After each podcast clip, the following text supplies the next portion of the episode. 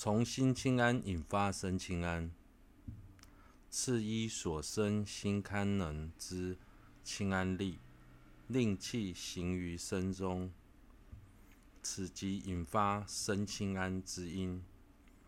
此气遍行全身之时，其身远离身之出重，并身能对治身出重之身清安，又此遍布全身，次由堪能气力渐释盈满。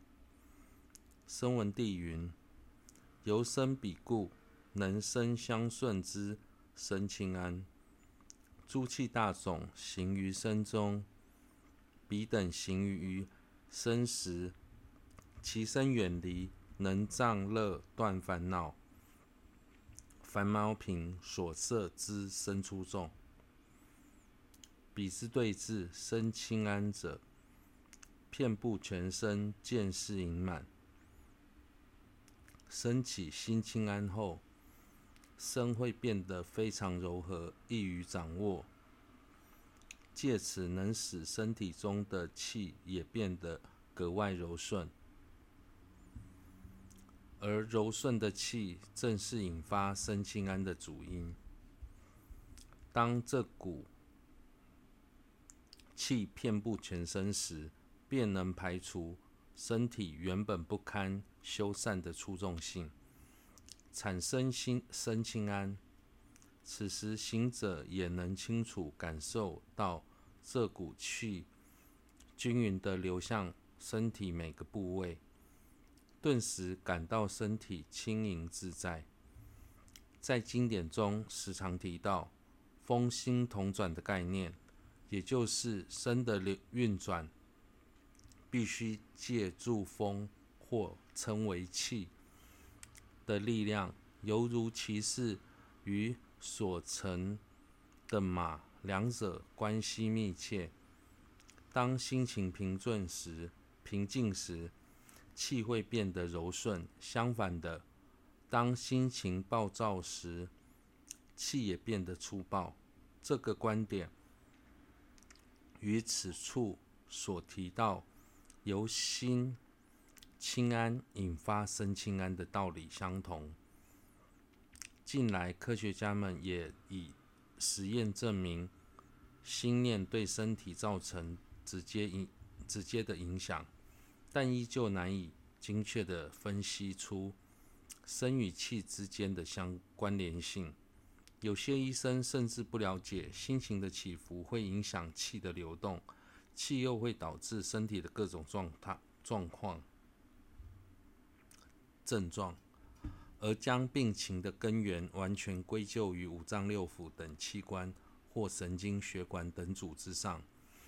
当透由仪器无法检测出问题时，就会判定病人没有生病，还要病人放轻松，别想太多。但实际上，病人的确很不舒服，这就代表他体内的还应该还有其他。无法用仪器检测出来的病因，而这当中就包含了情绪与气的流动。六，两种清安的差别，此中生清安者是身体中极悦意处，而非心所。安慧论师云：应知欢喜所摄身之妙处是身清安。阴经中说：“若意欢喜，身则清安。”身心两种清安的差别在于，心清安是心法，而而且是心法中的心所法；身清安则是色法，属于色身香味触中的触，所以两者的本质是相违的。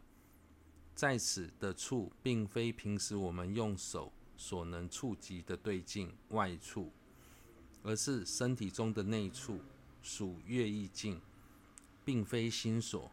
对此，安慧论师也说，透由心清安所引发体内悦意的处，是身清安。因此，经典中说中说，若意欢喜，生则清安。七生清安。身心清安的两种乐中，先升起身清安的乐。此生清安最初生时，由气之力，身中引发极大安乐。此依此其心亦生甚妙喜乐。获得生清安后，由于柔顺的气遍及全身，身体会感到极大安乐。这种安乐是与根识相应的乐受，又称为身清安的乐。以此乐受作为等无间缘，内心而升起殊胜的喜乐。这种喜乐则是与意识相应的乐受，又称为心清安的乐。因此，两种轻安中，最初先升起心轻安。再升起身轻安，两种乐中，则是先升起身轻安的乐，之后再升起心轻安的乐。平时经论中将受分成乐受、苦受及舍受三种。假使以更仔细的方式来分类，其中的乐受又可以分为安乐及喜乐两种。两种乐受中有何差别呢？所谓的安乐是指与根识相应的乐，也就是生理上的快乐；而喜乐则是指与意识相应的乐，也就是生理上的快乐。其实我们平我们平常我们也经常使用包含安和喜这两个字的词汇。来描述身心上的快乐。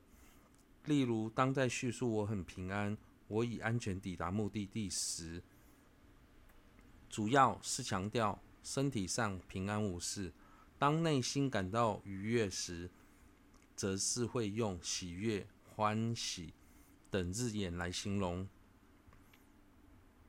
二、说明获得圆满安清安之后。承办奢摩他的方式分之分二：一、正文，其后最初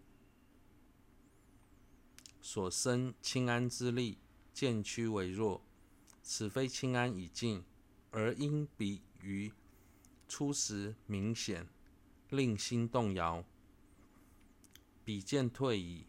有妙轻安，有无动摇，如影随形。升起相顺之三摩地，心中欢喜意渐退矣。心与所缘坚固安住，远离大喜所生不寂静相，此即获得奢摩他也。最初在获得心清安的喜乐时，内心会涌现一股强大的欢喜感，导致内心产生些微的动摇。之后，那股欢喜感。渐会渐逐渐减弱，但这并不是轻安消失的迹象，而是欢喜感不像当初那么的明显。当欢喜感渐弱时，心又再次恢复平静。当下由于内心伴随轻安，所以能比以往更专注于所缘境，远离之前。因强大的欢喜所造成的不寂静相，此时就获得了真实的奢摩他。